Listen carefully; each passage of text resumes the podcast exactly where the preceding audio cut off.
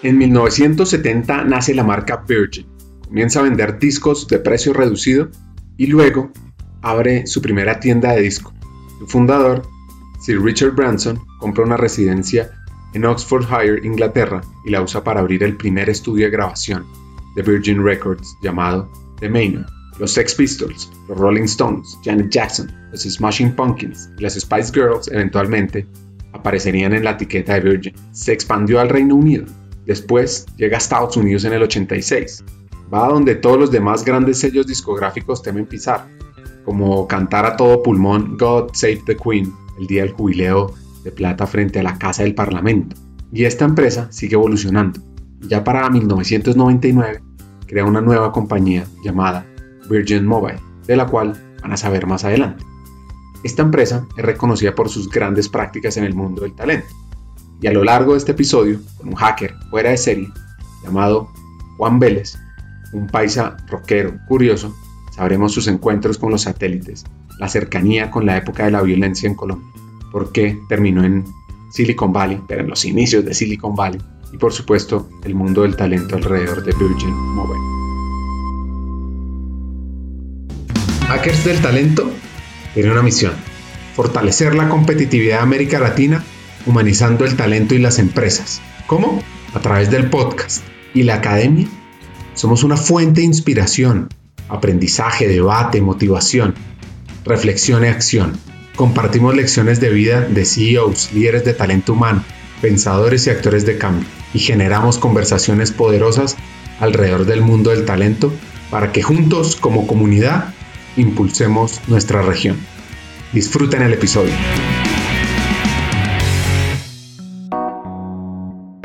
Así que nuestro hacker de hoy se llama Juan Guillermo Vélez. Es un curioso innato, quien por cierto es el CEO de Virgin Mobile para América Latina.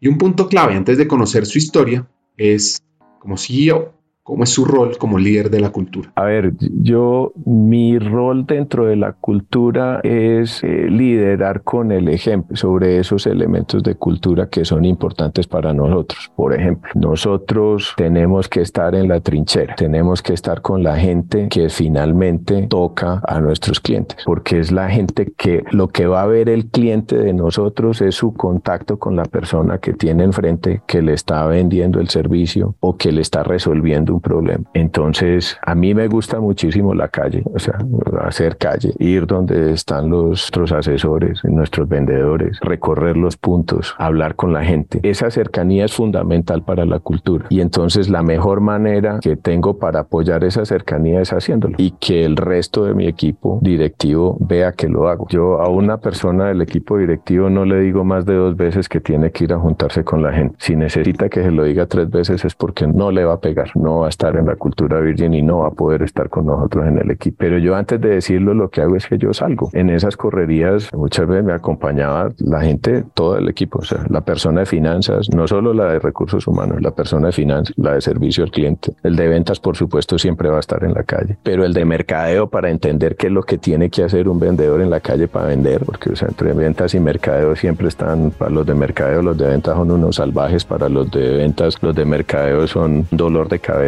entonces el que uno entienda y se ponga en los zapatos del otro, eso solo se logra yendo a estar con ellos. Entonces dentro del tema de cultura creo que para mí ese es el rol más importante y es el de servir de ejemplo para los demás. Entonces alguien dice, oiga, pero si es que el presidente de la compañía viene aquí y sabe que yo tengo una hija en la universidad y que a mí el trabajo de Virgin me sirve para pagarle la universidad a mi hija y que tengo esta enfermedad o tengo esta novedad familiar y que, bueno, que aquí a mí me toca trabajar de tal hora a tal hora. Si eso lo sabe o bien el presidente y yo puedo hablar de él con eso, ¿por qué usted como director de ventas o usted como director de finanzas, por qué no lo puede hacer usted? Si lo hace el CEO, todo el mundo tendría que poder hacerlo. Entonces es un punto fundamental. El otro punto tiene que ver con el reclutamiento, porque de la misma manera en que Virgin no es una marca, un producto, un servicio para todo el mercado, tampoco lo es para cualquier empleado. Digamos que nosotros no somos un centro de transformación cultural Hay elementos de la cultura de Virgin que vos debes tener para trabajar en Virgin. Ese es el mundo ideal. Y justo las veces en que se nos olvida, terminamos teniendo problemas. Y es responsabilidad. Cuando una persona sale de nuestra compañía, no es responsabilidad de la persona, es responsabilidad nuestra. No le dimos lo que necesitaba y no vimos lo que se necesitaba en esa persona para estar con nosotros. Para nuestros oyentes de América Latina, los antioqueños forman el grupo regional denominado Paisa, de pura cepa maicera. Originalmente se localizaron en el áspero macizo antioqueño, pero impedidos por la necesidad de buscar tierras fértiles para mantener una población en constante crecimiento, se extendieron hacia el sur y colonizaron en el siglo XIX el territorio caldense, prolongando sus andanzas también a todo el territorio colombiano. Fundaron pueblos del Tolima y del Valle y esa necesidad de expansión los ha llevado a sí mismo al comercio, a las finanzas, a la industria, en cuyas actividades sobresalen por todo el país. Con ese empuje surgieron ciudades como la capital de Antioquia, Medellín, que es la segunda ciudad industrial del país. También otras ciudades en otros departamentos como Manizales, Pereira y Armenia. Y además ensancharon el cultivo del café. Pues la historia de la infancia de este hacker estuvo marcada por la finca, en el municipio de Amagá, Antioquia, donde debía llegar por caminos de herradura. El carro no subía. Y bueno, también le enseñaron en esa infancia la disciplina del trabajo.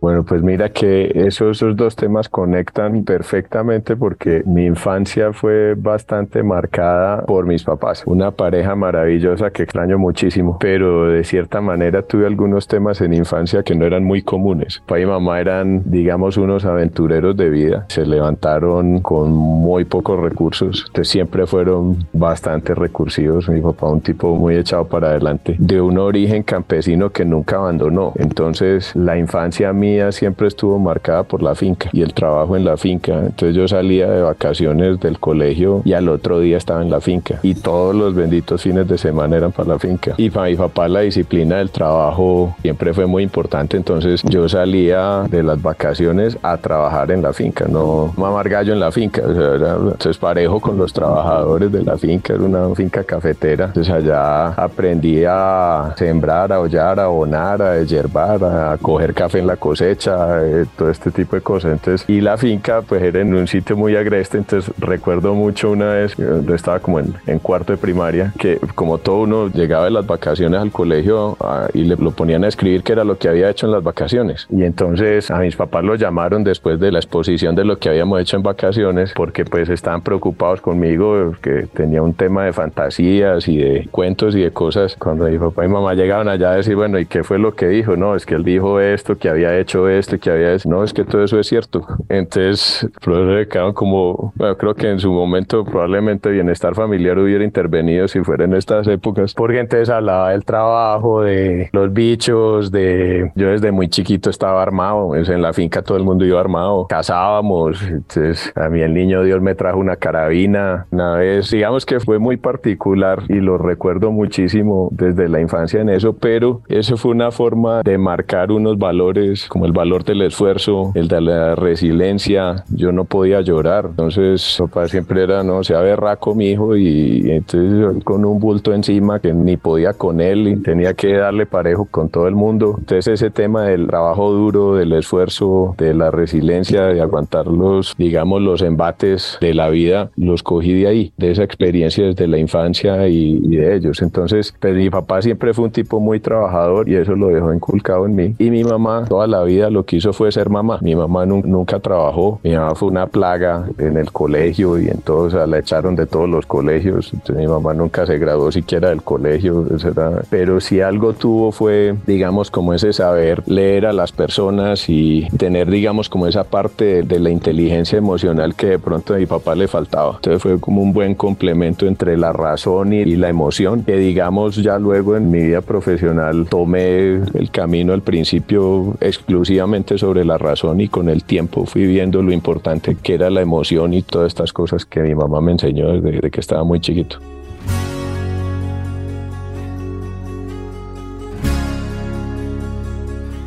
A lo largo de la historia, las culturas han ejecutado todo tipo de prácticas y ritos para hacer que los niños se conviertan en hombres. Los métodos, a menudo secretos y sagrados, varían muchísimo y evolucionan constantemente. Por ejemplo, en el Año 1200 en Inglaterra, el camino hacia la caballería de un escudero adolescente pasaba por aprender junto a un caballero, render, rendir pleitesía al rey jurando sobre un objeto sagrado, competir en justas y torneos, confirmarse en el cristianismo y alistarse en una cruzada a Tierra Santa. Pues muy joven, Juan tuvo que vivir las pruebas de hombría, ese famoso sea berraco. No, o sea, muchos, digamos, eran muchas las pruebas de hombría, digamos, de mi papá. Entonces yo, yo le tenía pánico a la oscuridad. La finca cuando estaba muy pelado, muy chiquito, no había energía. Entonces uno tenía que alumbrarse con velas. A mi papá le daba porque siempre yo era el que tenía que ir a cerrar la portada de la finca, que era pasando un potrero. Yo iba literalmente muerto del susto, rezando para que la velita no se me fuera a apagar. Y justo pues siempre se apagaba la bendita vela, pero tenía que ir hasta la portada, digamos cerrar el portón y volver por el, por el potrero. Y esas eran las pruebas del SEA berraco, mi hijo de mi papá. Y había, una culebra y entonces allá no correrle a una culebra, eso no se podía. O sea, había que enfrentar a la culebra y matar la culebra. Entonces uno pues hasta casi que lloraba el miedo con el bendito animal al frente y había que acabar con el animal. Las cogidas de café, entonces eh, allá se medían por, en esa época se medían por latas, unas latas de manteca y ahí vaciaban el café para ver cuántas medidas y se pagaba, pero era 60, 70 pesos por lata. Se había que ver cuántas latas cogía uno y cómo me comparaba yo con los trabajadores. El paso, había un paso para llegar a la finca que había que pasar, digamos, una de las rutas era en un cañón sobre una quebrada y ese cañón lo que tenía era un riel de ferrocarril con un cable de acero encima. Uno tenía que caminar por el riel agarrado del cable y cargado. No te digo, si eso lo hubiera visto bienestar familiar en esta época, pues probablemente nos hubiera a mi hermana mí nos hubiera tomado bienestar familiar. Ese era el tipo de pruebas que todo el tiempo ahí papá eran importantes, digamos, que uno tomara. Pero tengo pues muy buenos recuerdos con los trabajadores, con sus familias, con toda la gente de la vereda. Por ejemplo, mi primera comunión fue con todos los trabajadores de la finca. O sea, yo hice la primera comunión en la finca. Entonces, por supuesto, no había iglesia, no había nada, había que llevar el cura para hacer la primera comunión. Entonces yo hice la primera comunión con todos los pelados de la vereda. Yo no los hice con los amigos pues del colegio o en el colegio y con los amigos en Medellín, no, a mí esa, primera comunión fue, fue, fue muy especial porque en realidad ese era, digamos, como la gente con la que yo me levanté y, y aprendí de la vida. Los amigos del colegio eran como otro nivel, una relación como menos profunda. Esa primera comunión me marcó el regalo de la carabina cuando yo tenía 12 años también, las experiencias de ver cómo vivía en ese momento la gente del campo, eh, sacar un muerto de la vereda, por ejemplo, sacar un muerto de la vereda sacar un tipo cargado en una camilla por el camino de herradura a pie, digamos, hasta el pueblo para poderlo llevar a, enterrar y toda la ceremonia que hacían alrededor del muerto. Entonces, para mí ya eso era, digamos, un espectáculo. Creo que es, es una historia como vista desde la ciudad es bastante sórdida o extravagante, pero es la historia del campo en Colombia en muchas veredas y en, muy buena parte del territorio colombiano. Uno así.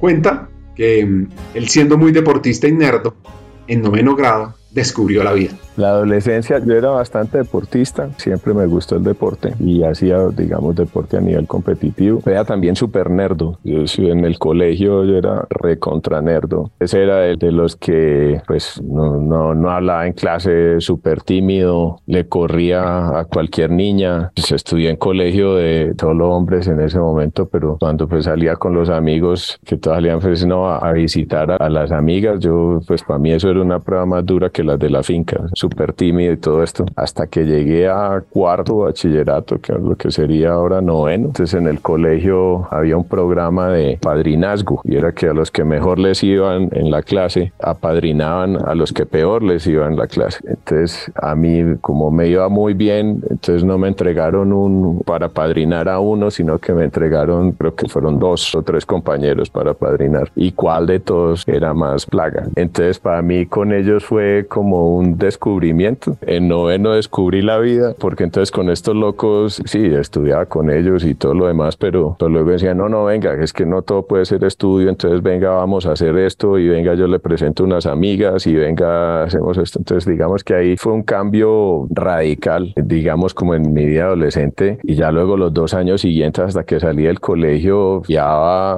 de los siete días de la semana, por lo menos cinco, estábamos saliendo, eso a mí esa época fue muy, muy buena y creo que ahí fue donde hice los amigos para toda la vida. De hecho, en este momento los amigos míos de vida son los del colegio, no los de la universidad. Entonces, digamos, me gradué del colegio y me fui a prestar servicio militar. La única rifa que me he ganado en toda la vida fue la rifa del ejército. Y en esa época, pues mi mamá lloraba porque entonces me iban a llevar y que yo le decía, en esa época era muy dado que decían, no, si a usted se lo van a llevar, entonces hay que comprar la libreta militar. Y después, por bajo ningún motivo, permitía que eso fuera a ocurrir. Entonces mi mamá lloraba diciendo que era que me quería ir de la casa y cosas de ese estilo. Pero yo decía, si esto es lo que, digamos, el destino está poniendo delante mío, pues eso es lo que voy a tomar. Entonces, si me escogieron, me voy. Y terminó siendo una de las experiencias de vida para mí más enriquecedora. Fue espectacular.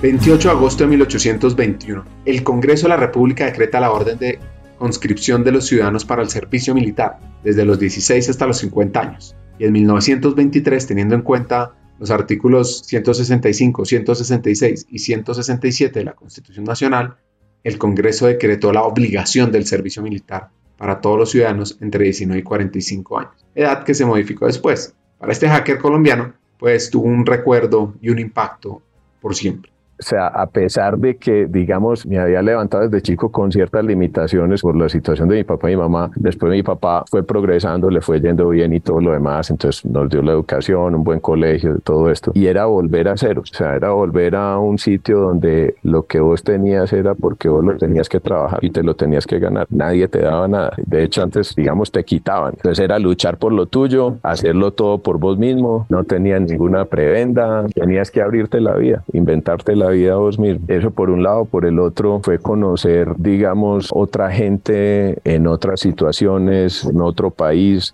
yo recuerdo mucho y cosas que me, que me impactaban sobremanera. Yo empecé prestando servicio en la escuela de artillería en, Bogotá, en el sur. O sea, la escuela de artillería queda al frente de la picota, eso es por Usme, Tunjuelito. Cuando salíamos a patrullar, salíamos por unas zonas donde estaba Santa Libra, Monteblanco, unos barrios que uno en la vida nunca siquiera se imaginaría que iba a recorrer Monte Blanco. Esto había gente que estaba viviendo en cuevas, en la montaña, pues, y era gente con muy pocos recursos, que, o sea, todo le faltaba. Sin embargo, uno pasaba en la patrulla y le sacaban el pocillito de aguapanela. Y uno sabía que eso se lo estaban quitando a alguien de la familia para entregárselo a uno. Y una gente extraordinaria, una gente maravillosa que uno decía todo lo que le faltó en la vida fue una oportunidad, pero eran grandes seres humanos. Uno decía, o sea, para mí es gente buena. Si yo pues ahora que tengo hijas y demás, yo digo, yo no me aguantaría ver un hijo mío aguantando hambre o llorando por hambre o teniéndose que ir a la casa, a la cama sin haber comido con una sola comida al día. Eso yo no lo toleraría y haría lo que fuera porque eso no ocurriera. Y esta gente es gente honrada que podría, de hecho yo mataría por comida y estos locos siguen para adelante, comparten lo que tienen, son seres humanos mucho mejores que nosotros, o por lo menos que yo. Eso me impactó muchísimo en el ejército ejército hay 300 mil historias y hay muchísimas cosas, pero digamos dentro de la parte humana, eso fue lo que más me impactó. Una calidad humana como la de estas personas sin oportunidades para salir de ese ciclo de pobreza que tenían. Yo creo que es buena, porque es que si no lo fuera, ¿qué impediría que esta gente tomara lo que no es suyo? Solamente, o sea, ni siquiera para ellos, sino por sus hijos, para poder levantar sus hijos. Y no lo hacen, siguen luchando en el punto en el que están. Eso me impactó muchísimo. Me impactó muchísimo, por ejemplo, ese contraste de ver cómo nos atendían y cómo se acercaban a nosotros, digo, los soldados cuando estábamos patrullando en Santa Librada o en Monteblanco o en, en Tunjuelito y todo esto. Y cómo nos miraban cuando cuando íbamos a prestar guardia al Parque El Chico o, a la 82, donde en su época pues el presidente tenía un, apartamento. Era impresionante, o sea, yo me sentía muchísimo más bienvenido y más querido en el sur que en el norte. No tendría sentido arrepentirse de algo que dependió tan poco de la voluntad y tanto de las circunstancias de haber nacido en este momento de la historia. en este rincón de la tierra, en ese entorno familiar y no en otro. La biblioteca era el cuarto de las transformaciones. Sin justicia no puede ni debe haber paz. Nuestra felicidad está siempre en un equilibrio peligroso, inestable, a punto de resbalar por un precipicio de desolación. Cuando uno lleva por dentro una tristeza sin límites, morirse ya no es grave. Estas frases son tomadas del libro de Héctor Abad Faciolince, El olvido que seremos. Todos nuestros oyentes se los recomiendo. Y sucede, en parte, en los inicios de la época de la violencia en Colombia. Esa etapa en la que prestó servicio militar el CEO de Virgin Mobile fue muy dura, uno de los momentos más violentos de Colombia. Hubo peores, porque justo al año siguiente fue la toma del Palacio de Justicia. O sea, me impactó muchísimo porque era ver la gente casi cuando nosotros estábamos saliendo, o sea, porque yo pasé de la escuela de artillería al guardia presidencial. Entonces, la gente que estaba, cuando nosotros estábamos saliendo del guardia presidencial, esta gente estaba entrando y a esta gente fue a la que le tocó reaccionar cuando la toma del Palacio de Justicia un año después, algo así. Pues se corrió un riesgo convencional, digamos, para términos militares, pero yo nunca estuve involucrado en una confrontación directa, pues, o en combate, solo tuvimos por allá un tema de un hostigamiento y, y tú. Pero la parte más dura, digamos, que dentro de esa adolescencia y, y, que lo marcara uno, fue luego porque fue ya el desarrollo de todo el narcotráfico y la guerra del narcotráfico con Pablo Escobar y demás, viviendo en Medellín. La casa en la que vivía se quedó sin ventanas un par de veces por cuenta de los carrobombas. Amigos murieron en estos atentados, otros quedaron pues afectados de por vida. Ese régimen de terror con toques de queda, en medio del toque de queda, escuchando el tableteo, digamos, de las armas de los narcotraficantes enfrentándose a la ley. Eso ya fue otro cuento, que fue, digamos, la época en la que estuve estudiando en la universidad. Yo estudié ingeniería electrónica en la Universidad Pontificia Bolivariana y empezaron las muertes de todos estos prohombres, o de, que sería el equivalente ahora de un líder social, pero digamos que era gente que eran o activistas o políticos, pues como el caso de, pues eso inició con la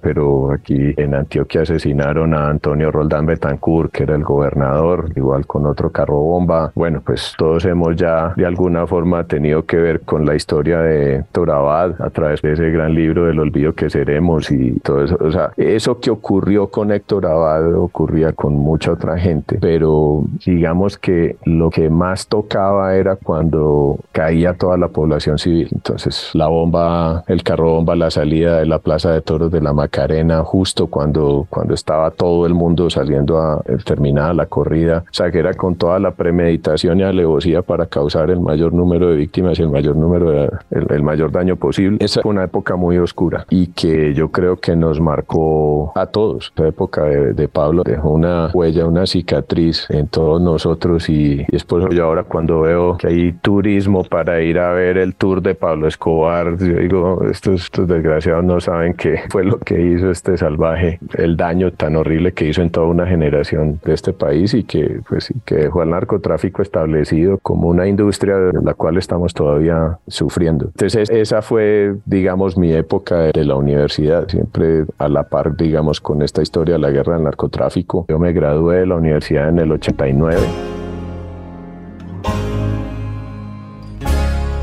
Siguiendo con su historia, un filósofo lo marcó para estudiar y pasó algo que no te imaginas. Yo no creo que uno tenga uso de razón, sea como para tomar una decisión de vida. O sea, si uno supiera el impacto que puede llegar a tener esa decisión en su vida, se paraliza y no toma la decisión. Un profesor de filosofía en el colegio que hablaba mucho, hacía alusiones a, la recuperación de Alemania en su momento, después de las guerras mundiales, y de cómo la ingeniería de producción les había ayudado, digamos, habían establecido las bases de la ingeniería de producción. Y entonces yo empecé a decir, hombre, yo de pronto me gustaría estudiar ingeniería de producción y pensé en presentarme ingeniería de producción. Luego llegó un amigo y me dijo, hay otra ingeniería que se llama ingeniería electrónica. Y yo, bueno, ¿y, qué hace un ingeniero electrónico? Entonces me dijo, eh, un ingeniero electrónico es el que se encarga de todo el control industrial y la robótica y todo eso. Entonces, dentro de la ingeniería de producción se había, había leído parte sobre el control industrial y todo eso, pero digamos para procesos industriales. Y yo no, entonces va a ser ingeniería electrónica. Y me metí a ingeniería electrónica. Y la parte curiosa es que el amigo con el que me habló de la ingeniería electrónica se retiró después de ingeniería electrónica. Y dos, yo entré a ingeniería electrónica por control industrial y nunca hice control industrial, sino que terminé en telecomunicaciones. Entonces, cuando haciendo alusión al famoso discurso de Steve Jobs en Stanford diciendo que hay que conectar los puntos, sí, hay que conectar, es que conectar los puntos hacia atrás es muy fácil. Lo erraco es que usted sea capaz de ver los puntos hacia adelante y que diga que va a conectar esos puntos. Eso no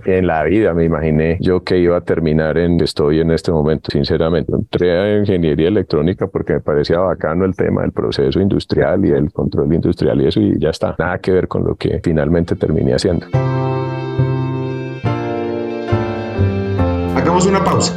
Nuestra misión solo, solamente solo la podemos cumplir si juntos nos unimos en este propósito. Tu apoyo es fundamental. Puedes arrancar compartiendo los episodios en WhatsApp, suscribirte al podcast en las diferentes plataformas, seguirnos en nuestra página de LinkedIn Hackers del Talento o en nuestra página web hackersdeltalento.co e incluso inscribirte y aprender juntos en la Academia Hackers del Talento. Ya hay varios que lo están impulsando.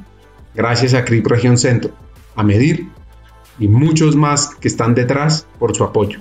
Cerramos esta pausa y volvemos con el episodio. Qué buena frase. Conectar los puntos hacia atrás es fácil. El reto es conectarlos hacia futuro. Y un profesor también impacta en la vida de Juan, para bien o para mal. Me gusta el 99, el 009, el 009, con Telecom. ¡Mueve! Telecom es la compañía que te mueve, marcando a través del 009. Mueve a Colombia, la conecta con el mundo.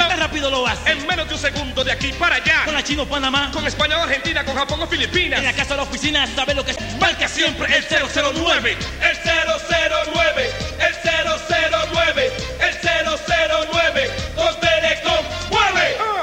Como te digo, yo entro a la universidad pensando en control y robótica y estas cosas. Y me encuentro con un profesor en la universidad que ahora tengo que agradecerle, ojalá lo viera nuevamente para darle un abrazo, eh, por un profesor que yo detestaba y por él fue que me fui hacia telecomunicaciones y no hacia control. No, yo este tipo no me lo voy a aguantar aquí pues en clases de control. Entonces, ¿qué, ¿cuál era la otra electiva? Telecomunicaciones. Allá me fui. Yo salgo de la universidad, empiezo a trabajar trabajar en empresas públicas de Medellín, que era como el- la empresa querida por todos y cuando éramos ingenieros todos queríamos estar ahí, sobre todo pues en telecomunicaciones. Empiezo a trabajar en el departamento de telemática, que era tan pequeño que en la misma empresa decían que eso no era un departamento, sino una intendencia o una comisaría, pero eso no, no, no alcanzaba a ser departamento. Y ese departamento de telemática se constituyó con el objeto de empezar a instalar las primeras redes de datos del país. Entonces, en ese momento, Telecom era el monopolio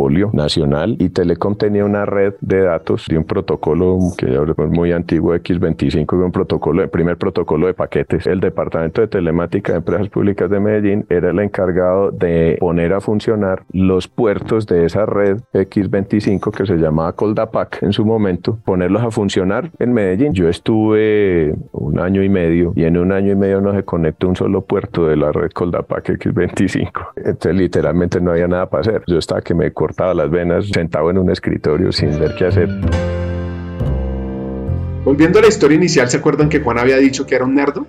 Pues escuchen bien y con atención cómo esa curiosidad le abrió puertas inesperadas. Guiado por su papá, y como dice Richard Branson, fundador de Virgin Group, si alguien te ofrece una oportunidad increíble, pero no estás seguro de poder hacerlo, di que sí. Y entonces aprende cómo hacerlo más tarde y bien rápido. Me puse a estudiar, le dije a mi papá, yo me voy a retirar de aquí porque es que aquí no hay nada para hacer. Yo- yo- me dijo, no, pues entonces estudie, póngase a estudiar y a leer las cosas que vienen y todo esto. Entonces me puse a estudiar y a leer sobre comunicaciones satelitales. En ese momento no había cables de submarinos de fibra óptica ni nada de esto, entonces las comunicaciones internacionales iban todas por satélite. Y yo me puse a estudiar comunicaciones satelitales en la oficina mientras me ponían a hacer alguna cosa. Un día pasó pasó el jefe de división por el escritorio mío y me dijo, bueno, mono, ¿y usted qué está haciendo? Y yo, no, aquí, doctor Gingue, estudiando sobre satélites. Los satélites, ¿y eso para qué? Yo, no, vea esto, más o menos sirve así, esto, aquí, lo demás allá. Bueno, fue todo lo que me dijo. Pues resulta que se ha pasado el narcotráfico, lo que siguió fue la guerrilla. En la época muerto Pablo, entonces ya lo duro que seguía era la guerrilla. Y la guerrilla voló, dinamitó todas las estaciones repetidoras de microondas entre Medellín y Urabá. Entonces dejó al Urabá antioqueño incomunicado. Quien manejaba esas comunicaciones era Edatel, que era la empresa departamental de telecomunicaciones. Y Edatel no tenía cómo hacer eso. Decía, pues si montamos otra torre de repetición de microondas, pues vuelven y, no la vuelan. Entonces aquí no hay otra forma pues de comunicar. Pidamos ayuda a EPM. Entonces pidieron ayuda a EPM y pues EPM, hombre, pues no, lo único que no volara la guerrilla era un satélite que está a 36 mil kilómetros en la órbita espacial, pero pues aquí no, dijo el gerente de PM, pues en su momento lo dijo a Edatel al gobernador y al alcalde, pues hombre, yo voy a mirar, pero nosotros no tenemos nada en satélites. Llegó el gerente, llamó pues a todos los jefes de división, hombre, aquí satélites, ¿quién? Y en EPM, pues el área que traía todos los nuevos negocios, miraba las nuevas tecnologías, todo eso era el área de planeación. Entonces en EPM uno empezaba su carrera, era empezar en un área operativa, después pasar al área técnica y luego terminar su carrera en planeación. Entonces en planeación estaba la gente de más experiencia en la compañía, estaban todos los gurús, digamos que ya estaban terminando su carrera. Pues en esa reunión estaba el doctor Ginge, mi jefe de división, y va, yo tengo un ingeniero que sabe de satélites. Todos se quedaron viéndolo como pues él era un área operativa, pues no era de planeación ni nada de eso. Y yo, sí, no, yo tengo una persona que sabe de satélites. Salió de la reunión y pasó por mi escritorio y me dijo, mono, nos embalamos porque yo ya dije que usted sabía de satélites. Va a tener que demostrar que sabe de satélites. Y yo lo que había hecho era leer un montón. Así que como dicen... Pues lo que pasa es que en el mundo de los ciegos el tuerto es rey. Entonces no era que yo supiera, sino que el otro no tenía ni idea. Entonces con tres o cuatro cosas que uno sabía, ya era el iluminado, digamos, en satélite. Entonces la gente de planeación, pues obviamente dijo, no, pero es que este es un proyecto nuevo, lo tenemos que manejar nosotros. Entonces dijo, ah, no, entonces manden al mono para planeación. Entonces yo salté del área operativa a planeación en un santiamén, o sea, me ahorré como 25 años de carrera en EPM y pasé derecho a planeación. Obviamente, pues yo era pelado recién egresado, pues llevaba año y medio, ya salió de la universidad y allá estaba la gente que llevaba 25 y 30 años trabajando en la compañía, pues era la mascotica, pues todo el mundo me, me miraba raro. Y entonces, estando en ese, digamos, en ese proyecto, ah, bueno, ya luego vino pues el entrenamiento formal sobre satélites, entonces la USAID eh, tenía unos cursos en Estados Unidos y todo esto. Como esta gente de planeación era toda vieja guardia, entonces no sabía hablar inglés. Y yo había estudiado inglés por no salido un colegio bilingüe, pero le decía, el inglés va a servir para adelante, ahí sí viendo los puntos para adelante, no para atrás como Jobs, entonces pues hay que estudiar inglés, entonces yo estudié inglés y todo lo demás. El caso es que mandaron a una persona del equipo de planeación a los cursos y el curso lo devolvieron diciendo, pues usted no nos entiende y van a perder la plata, les damos la oportunidad de que manden a alguien más. Pasaron todos los de planeación de telecomunicaciones por el teléfono hablando con el gringo del curso, ninguno pasó, a mí no me habían invitado a esa reunión, por supuesto, y yo estaba en otra categoría, yo era la mascotica, o que no tenían a nadie más quien llamar, entonces me llamaban a mí. Entonces yo podía hablar por teléfono en inglés con el gringo, entonces el gringo le dijo al jefe mío, no, sí, mande a este que este sí entiende. Entonces así terminé yo yendo a Estados Unidos a recibir ya capacitación formal sobre satélites. Entonces ahí sí, cuando llegué ya era el iluminado, ya no era carreta, entonces, bueno,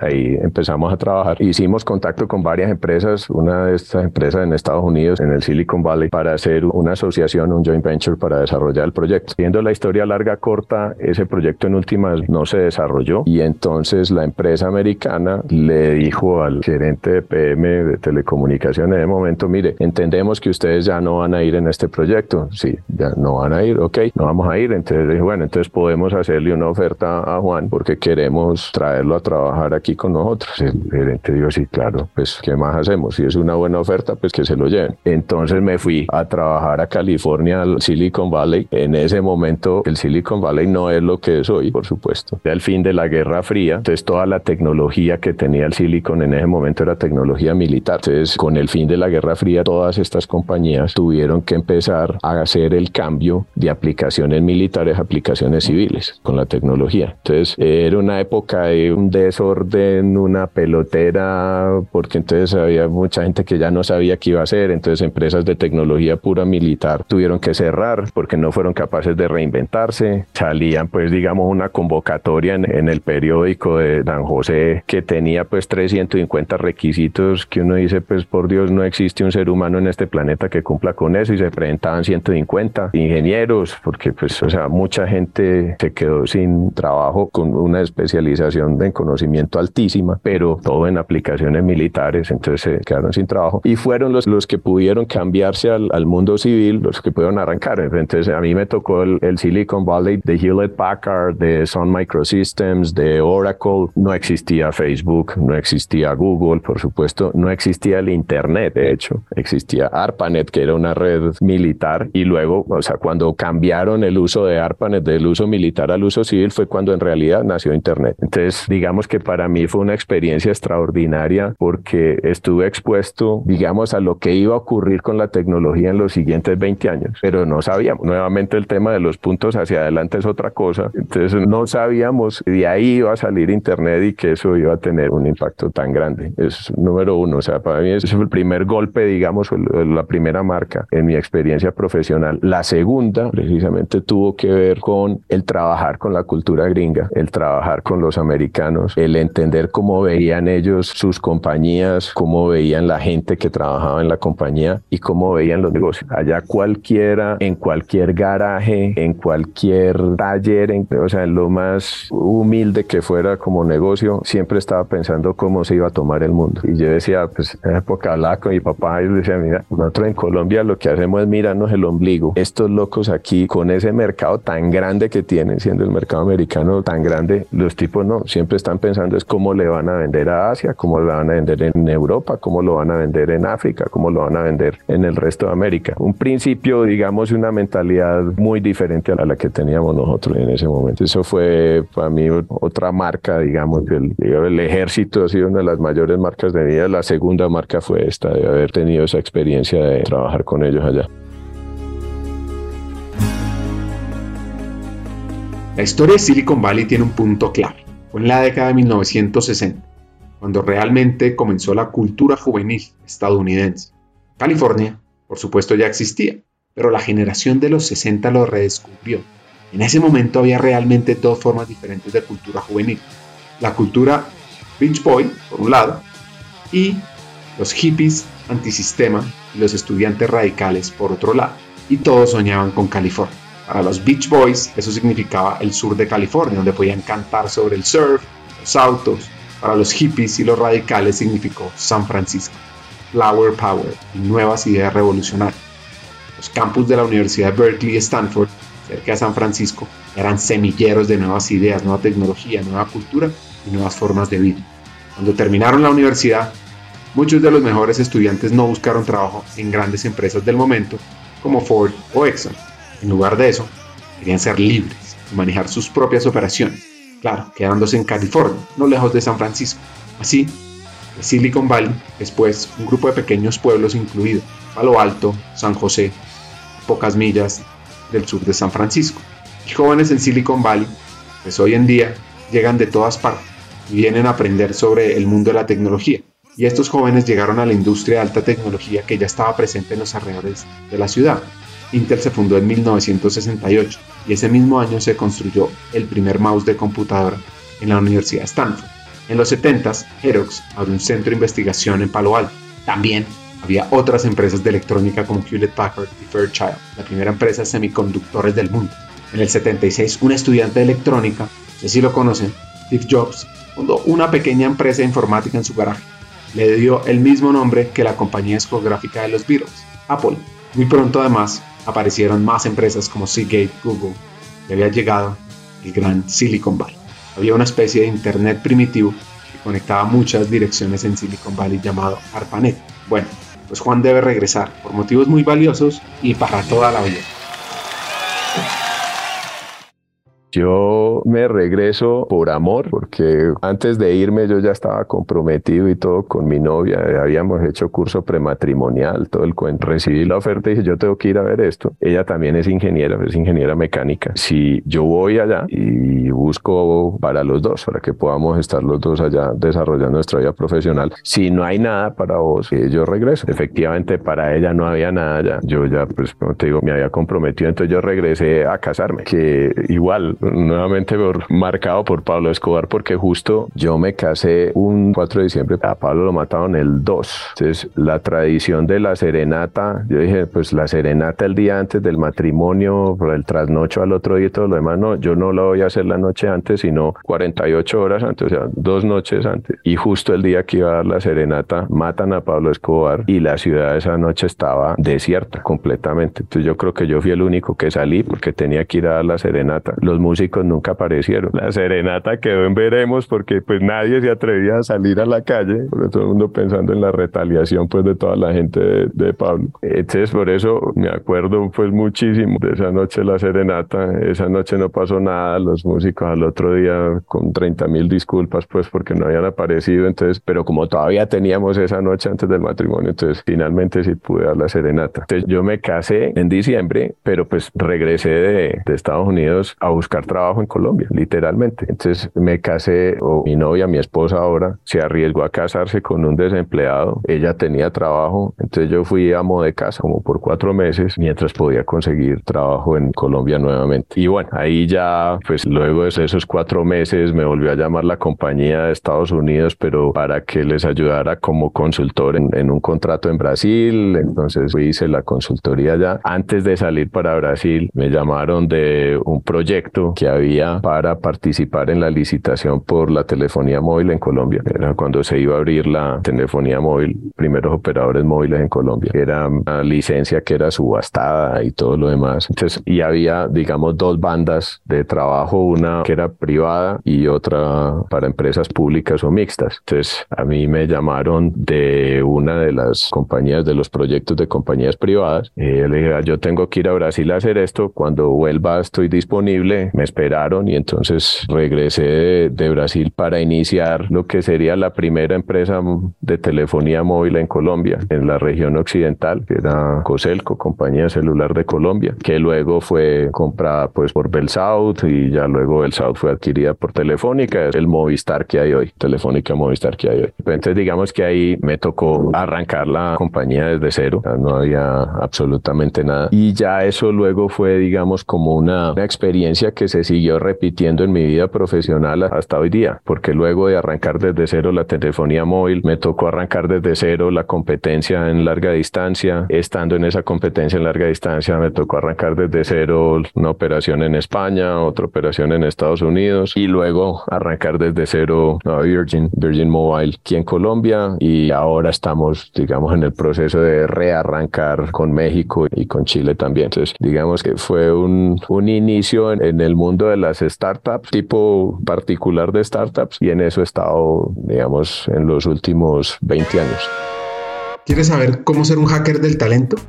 Nuestra motivación es formar los futuros líderes de talento humano América Latina, para que seamos estratégicos, tecnológicos, transformadores, y así liderar la humanización de las empresas. Tenemos la Academia Hackers del Talento, donde puedes aprender de la experiencia de forma colectiva, donde los profesores son vicepresidentes y CEOs de compañías líderes en América Latina, donde contamos con un contenido relevante, 20 sesiones con temas claves para el futuro de talento humano.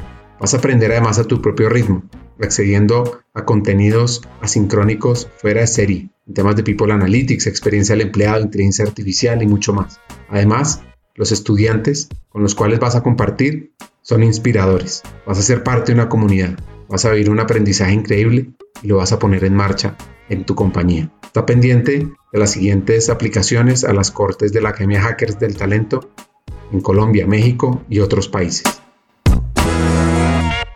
En esos 20 años de experiencia en el mundo de la telefonía móvil tuvo momentos retadores, críticos, Momentos memorables ha habido muchos, digamos, anécdotas por fuera de, lo laboral y dentro de lo laboral. Eh, recuerdo, digamos que ahora se ríe uno, pero en ese momento yo me iba literalmente a morir de miedo. Estábamos, teníamos que montar otra vez en el Urabá antioqueño, teníamos que montar unas estaciones, unas radiobases para poder prestar el servicio de telefonía móvil. Y en esa época entonces estaba el ELN en una región, los paramilitares de Castaño en otra, el ejército por supuesto en otra y las FARC en otra. Entonces nosotros compramos un, literalmente una punta, una montaña para poner adentro pues de la vía y de la zona urbana para poder poner la estación que cubriera esa zona. Que la compramos para un señor de la región de toda la vida.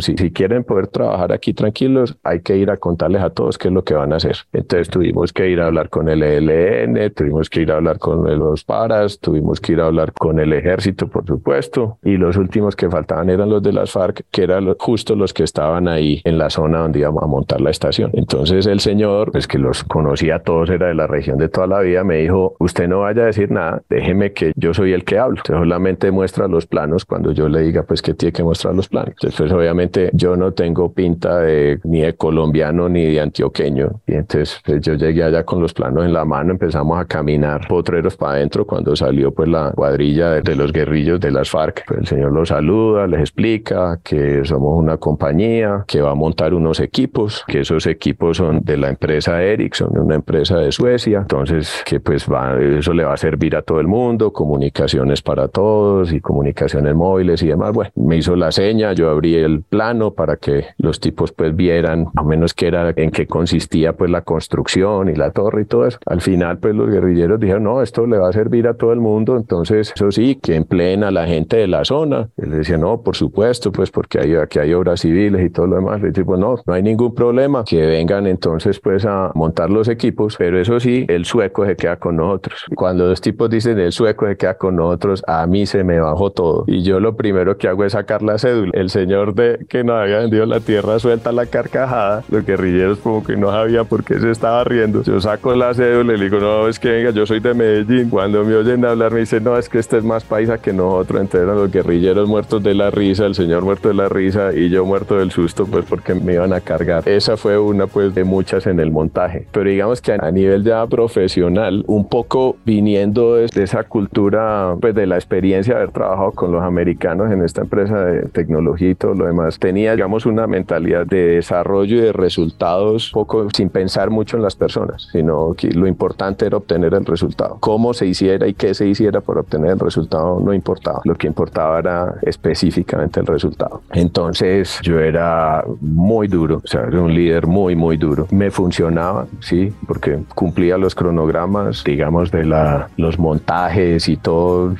los que estaban listos siempre eran los míos, más que los de otras regiones. Bueno, entonces digamos que el resultado se entregaba, pero no medía el costo de obtener ese resultado, el costo en la gente de obtener ese resultado. Cuando entré a trabajar en Orbitel, que era pues, la primera empresa que iba a competirle en larga distancia a Telecom, que igual la arrancamos desde cero. Tuve como jefe persona que quiero y respeto mucho, que es Alejandro Ceballos, y que digamos fue quien me hizo ver que las cosas no eran binarias, o sea, que no eran ni blancas o negras, pues como usualmente uno como ingeniero las veía y que habían matices y que eso aplicaba igualmente para las personas y para el manejo de las personas. Entonces, un poco ahí empecé a entrar a ver cómo finalmente uno podía obtener incluso mejores resultados si tenía en cuenta la gente con la que estaba tratando de obtener esos resultados. Y fue allí donde empecé a aprender, digamos, a comportarme como líder de personas y no simplemente como el líder del número, el que obtenía el resultado. Entonces, o sea, a mí me decían el nazi, me decían muchísimas cosas, porque era pues supremamente duro. En algunas personas inspiraba respeto, pero en muchas otras temor. Y eso a la larga tenía un impacto sobre la operación misma y sobre qué tan confortable se podía sentir la gente haciendo parte de, mi equipo o haciendo parte de, de la compañía en la que estaba. Y creo que ese fue un aprendizaje importantísimo que me ha servido muchísimo ahora en Virgin, porque Virgin es todo lo contrario. Virgin es el otro extremo. Entonces, muy probablemente si yo no hubiera pasado por ese aprendizaje, no hubiera sido capaz de trabajar dentro de la cultura Virgin. Vivió su transformación de liderazgo. ¿Cómo fue eso en detalle? Escuchen estos Como dice el fundador de Virgin, si comienzas una conversación con una decisión tomada, es mejor que no te molestes en conversar? Lo primero es que por lo menos uno aceptar y entender que había otras formas de hacer las cosas. Y eso se lo tengo que agradecer al líder que tuve, Alejandro Ceballos. Porque eso, oiga, su verdad no es la única verdad. Ah, que es que le ha funcionado, sí. Pues porque o sea, yo iba con una muy buena carrera profesional y carrera en ascenso siempre y todo lo demás. ¿Por qué? Porque obtenía los resultados. Pero, o sea, como él me decía, si usted quiere ser de los líderes que deje huella en vez de cicatriz, hay otra forma de hacer las cosas y eso no implica que usted vaya a renunciar al resultado, sino que es otra manera. A mí lo que más me sonó fue, me dijo, es una manera más inteligente de obtener el resultado. Entonces, cuando me dicen que hay una forma más inteligente, indirectamente me están diciendo, usted es más bruto de lo que usted cree y hay otra forma de, de hacer las cosas. Entonces digo, bueno, muéstreme esa forma y vamos a, a ensayar, digamos, a empezar a, a, ensayar esa forma. Entonces empiezo a leer, como he sido nerdo, lo del nerdo no se me ha quitado y yo todo lo estudio, para todo es un libro. O sea, me acuerdo cuando nació mi primera hija, yo lo primero que compré fue una biblioteca completa sobre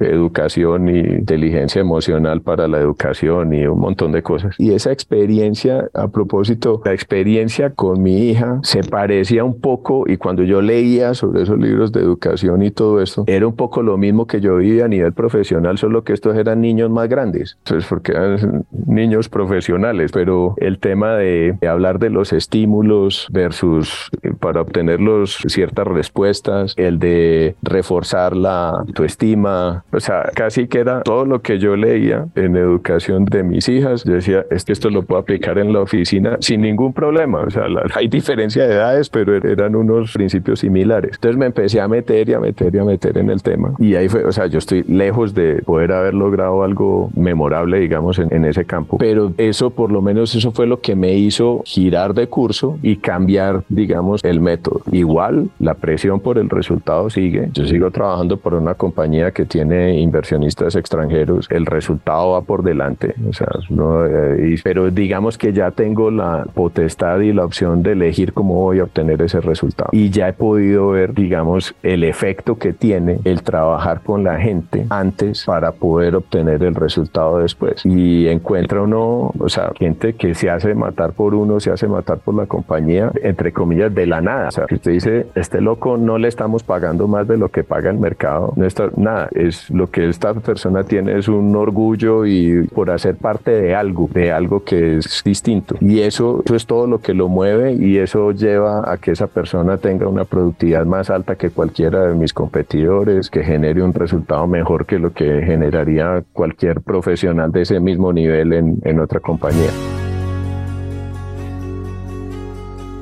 Virgin Mobile es una marca de comunicaciones inalámbrica utilizada por siete licenciatarios de marcas independientes en todo el mundo. Los servicios de comunicación inalámbricas de la marca Virgin Mobile están disponibles en Reino Unido, Irlanda, Canadá, Colombia, Chile, Kuwait, Arabia Saudita, Emiratos Árabes, Polonia, Sudáfrica y México. Los servicios de la marca solían ofrecerse en Australia, Francia, Singapur, India, Qatar y Estados Unidos. Cada entidad de la marca Virgin Mobile actúa independiente de las demás, por lo que los teléfonos, los planes de servicio y las interfaces de radio de red varían de un país a otro. En un país determinado, la entidad inalámbrica de Virgin Mobile suele ser una asociación entre Virgin Group de Richard Branson y un operador móvil existente o un operador de red virtual móvil. Pues el impacto en Virgin fue monumental en varios aspectos. Lo primero, digamos que para mí fue más impactante con el caso de Virgin es en todas las compañías, a uno siempre le dicen que el cliente es lo primero. Entonces todos trabajan, en teoría trabajan pues para el cliente, todos los procesos y demás, todos se construyen alrededor de que el cliente es lo primero. Cuando uno viene y le dicen el cliente no es lo primero, lo primero es la gente de la compañía, porque si tratamos bien a la gente y la gente está contenta, entonces vas a tener gente que va a atender bien al cliente y sobre todo lo que siempre busca el grupo Virgin es estar en negocios en los que se puede generar una experiencia y una experiencia de servicio. De hecho, hubo una época en que pensaban que todo lo que hacía Virgin era la marca, entonces que a cualquier cosa que le pusieran la marca Virgin iba a ser exitosa y fue cuando se metieron en Virgin Cola y en Virgin no sé qué, una cantidad de negocios que todos fracasaron y terminaron cerrándolo. El gran aprendizaje de eso fue, no, es que no es la marca Virgin per se, sino lo que significa la marca Virgin en términos de experiencia para la persona persona que la está usando. Entonces ahí fue cuando se decidió Virgin Group solamente va a estar en negocios en los que exista una experiencia para el cliente. Entonces en una aerolínea, en un crucero, en Virgin Holidays por unas vacaciones, en Virgin Active por la experiencia de ir a un gimnasio, en Virgin Mobile por la experiencia de, de su servicio móvil. Tiene que haber una relación con el cliente y esa relación con el cliente no parte del cliente, sino que parte del empleado, de la persona en la compañía. Dice, un amargado nunca va a poder dar un buen servicio. Persona que está amargada. Entonces, la persona que va a proveer el servicio, que va a estar en contacto con el cliente, tiene que ser una persona que se sienta bien, que esté contenta y que esté orgullosa de lo que esté haciendo. Entonces, el foco era en la gente, no en los clientes. Ese es uno. El dos fue el aceptar los errores. En todas partes y en la cultura nuestra, ahí sí están. Ya creo que sí pasaron. Bueno, retomo. En la cultura nuestra, todo el mundo está pendiente del que se va a equivocar para caerle encima. Y luego de que te equivocas, quedas como maldito hasta la decimotercera generación y entonces el que se quebró en el negocio ya casi que perdió su vida porque y los errores entonces son castigados, los errores son señalados, los errores son prohibidos. En la cultura virgen el error es la forma de aprender, es la vía para aprender, es la vía para mejorar. Entonces allá no es el que echan al que se equivoca. El loco que se equivocó ya tiene un conocimiento que el resto de los que se han equivocado no tienen. Y es que qué diablos hay que hacer la próxima para, o sea, dónde y cómo se equivocó y, y qué diablos hay que hacer la próxima vez para no hacer esto. Es la segunda cosa que me impactó, que me llamó poderosamente la atención. Ya luego, cómo entrar a esa cultura también fue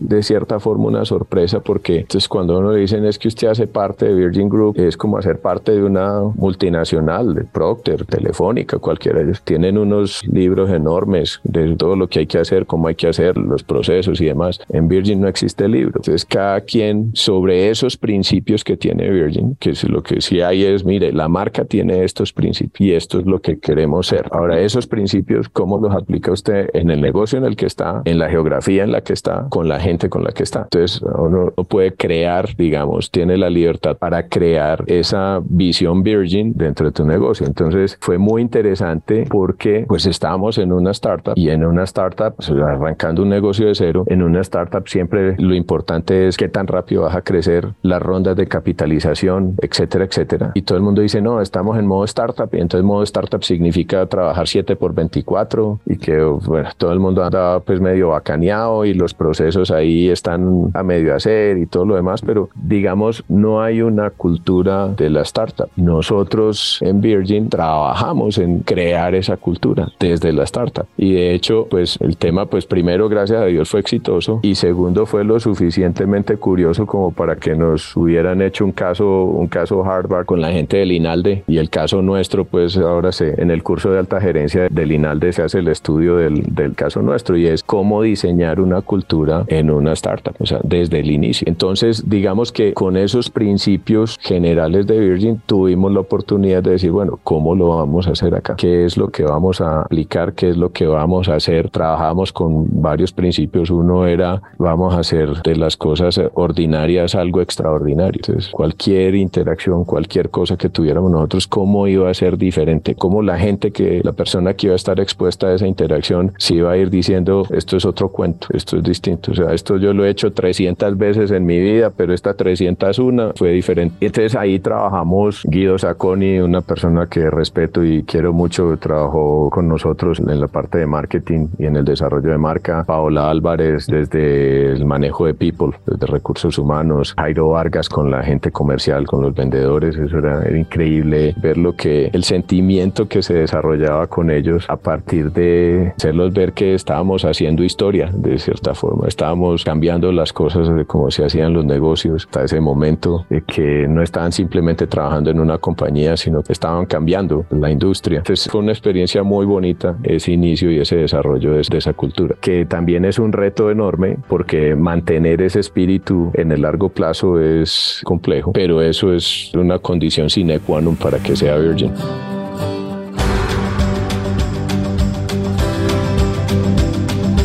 Esto que nos cuenta Juan se refleja en esos mantras, virtudes, reglas de juego que tiene Virgin desde su fundador.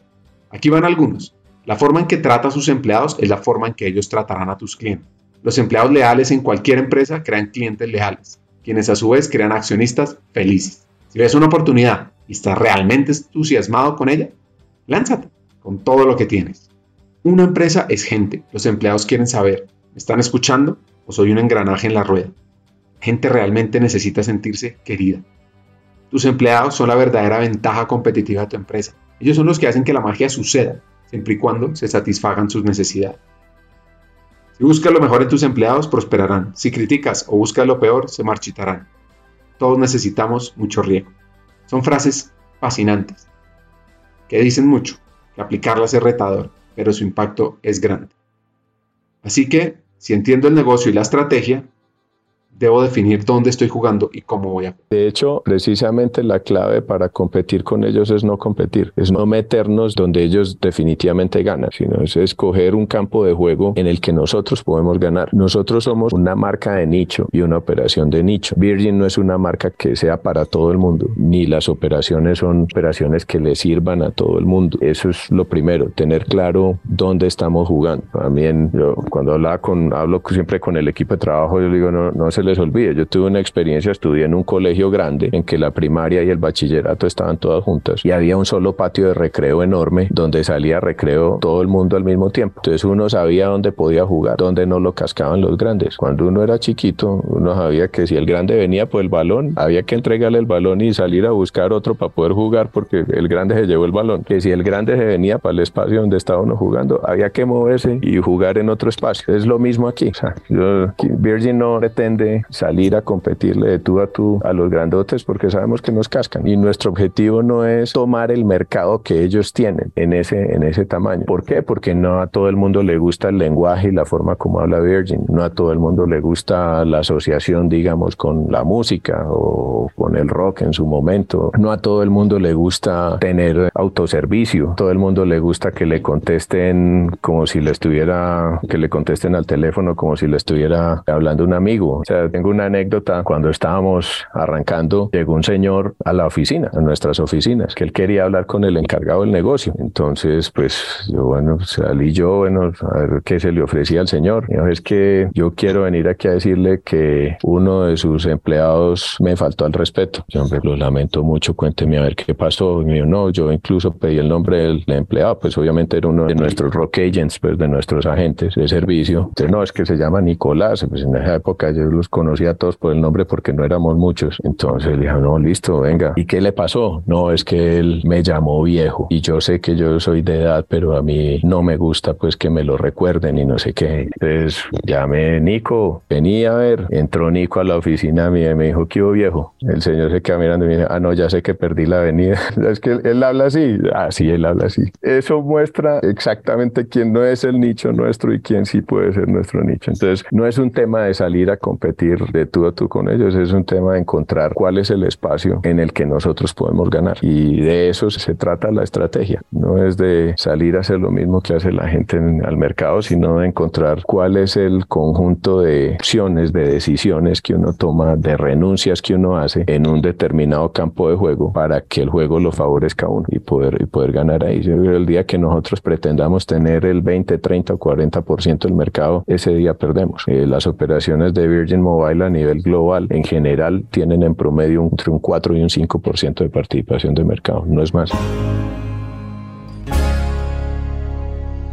Un tema clave es la relación con el equipo directivo y con la persona de talento humano, de people y esas conversaciones poderosas. Hablamos de todo, somos, somos muy cercanos, nuestro equipo directivo, digamos, es muy cercano. Entonces, somos colegas y todo eso, pero también somos amigos. Entonces, hablamos de todo. Arrancamos precisamente por cosas. Nosotros tenemos el mismo ciclo con la gente que tenemos en el ciclo con nuestros clientes, que es el, el atraer, adquirir, aprovisionar y asegurar. Entonces, ¿cómo podemos ser una marca empleadora? ¿Cómo mantenernos sexys, digamos, para el mercado, para que podamos atraer el talento? Que queremos, el mejor talento que queremos. Entonces, empezamos desde ahí, de qué tan atractivos somos. Pues de la atracción viene la adquisición. Entonces, en ese, si somos atractivos, pues va a llegar gente de todo tipo. ¿Cómo hacemos para encontrar en toda esta gente que llega quién sí es virgin y quién no lo es? De la misma forma en que no le servimos a todo el mundo, a nosotros no nos sirve cualquier persona para trabajar con nosotros. Entonces, hablamos también pues del proceso de reclutamiento. Luego de ese proceso de reclutamiento, entonces viene la adquisición y el aseguramiento